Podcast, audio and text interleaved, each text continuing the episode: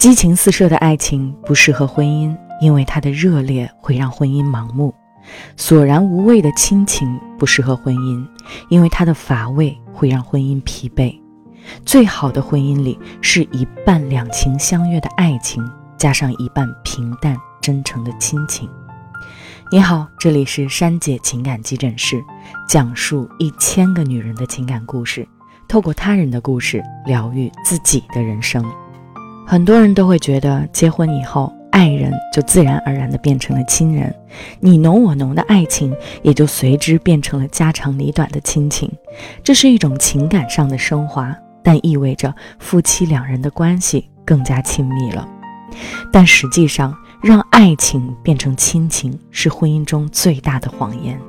就像在综艺《妻子的浪漫旅行》中，秦海璐说的那样：“我没有办法把爱情变成亲情。”因为老公是你最爱的人，但不一定是你最亲的人。我希望爱情永远是爱情，就像我现在跟我先生牵手，依然会感到心动。对于秦海璐说的这段话，我十分赞同。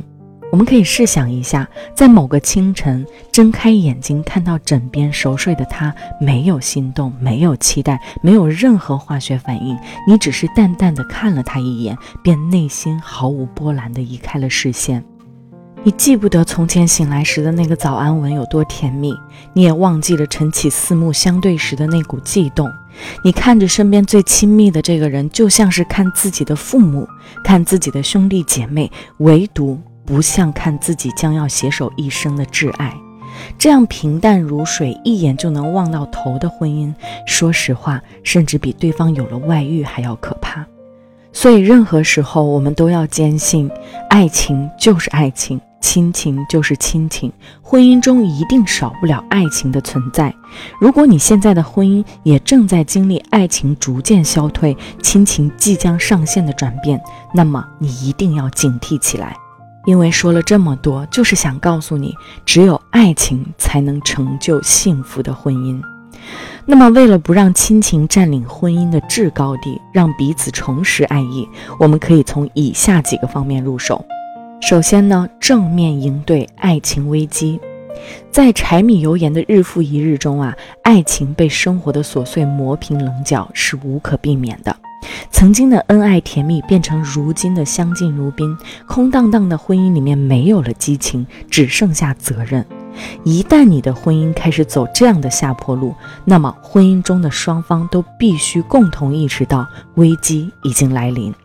因为婚姻关系是由两个人共同缔结的，所以你们要有共同的认知，可以坐在一起敞开心扉的聊一聊这场危机，一起自救爱情。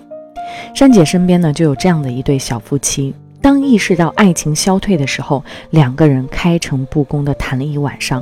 第二天便开始列计划，相约一起去听爱情讲座、做婚姻咨询、参加两性社群，向各类专业的人士求助学习，重新经营这段感情。效果呢也非常好，如今的两个人甚至比以前恋爱的时候更加相爱。所以说，当问题来临的时候，你们必须两个人齐心协力，不能只是一头热，两个人都要正视问题，主动去解决问题，这样才能让这段感情重新焕发生机。其次呢，就是要学会表达爱。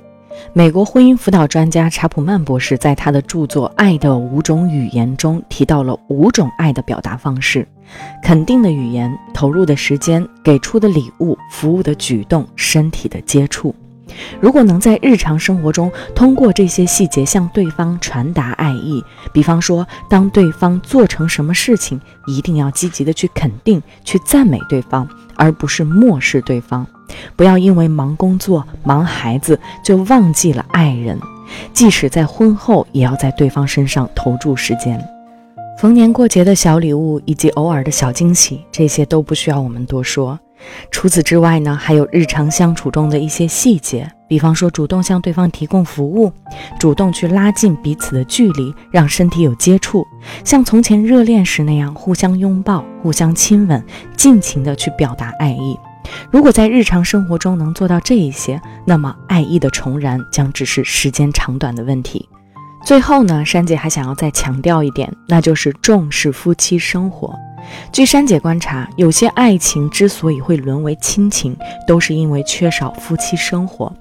当然了，这里所说的夫妻生活，并不单指性生活，更多的是夫妻二人独处的时光。就像前面说的，也许你们各自忙工作、忙孩子、忙各种鸡毛蒜皮的小事儿，挤压了夫妻生活的时间。但我想告诉你，这份时间真的占不得。可以试着留出一段时间，像婚前那样去过一次二人世界，一起去约个会、看个电影，做一些从前恋爱时的小事儿。这样就很容易重燃激情，激起婚姻中的热情和欲望，彼此依赖、眷恋，重新拾起那搁置已久的分享欲、保护欲和占有欲。总而言之，把一个人当成爱人，把一个人当成亲人，真的是完全不同的两种模式。而婚姻中并不缺亲情，缺的是爱情。只有依托爱情的加持，婚姻才会更加的长久幸福。好了，今天的节目到这里就结束了。如果你也在感情中遇到了解决不了的难题，可以留言或私信把你的故事分享给我，我会在每周三和周五晚八点，珊姐情感急诊室与你不见不散。欢迎关注我的节目，珊姐与你共同成长，做你情感背后的靠山，带你找到幸福的方向。我是珊姐，我们下期再见。